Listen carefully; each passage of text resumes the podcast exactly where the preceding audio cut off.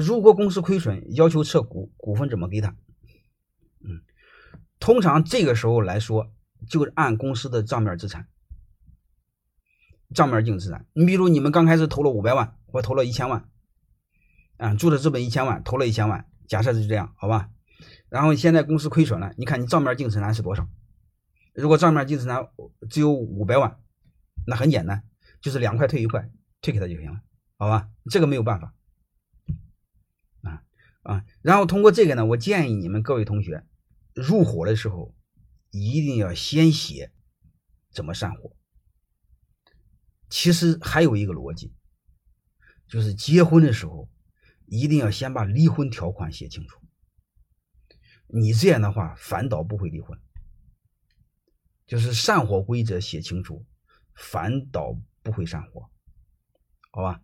嗯，刚才那个同学，我给的答案其实就很简单，就一句话，就是我们把那个规则说清楚。如果没有规则，你就用刚才我说的那个，啊，说的哪一个呢？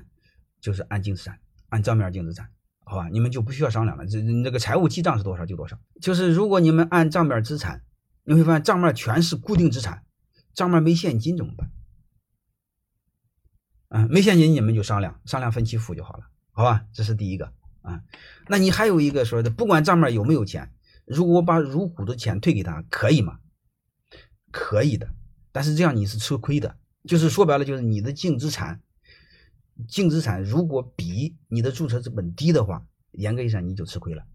当然，你说你大股东高风亮节，当时你忽悠人家挣钱没挣着，嗯，这个这个这个这个补偿一下损失，按原价给他退出是可以的，好吧？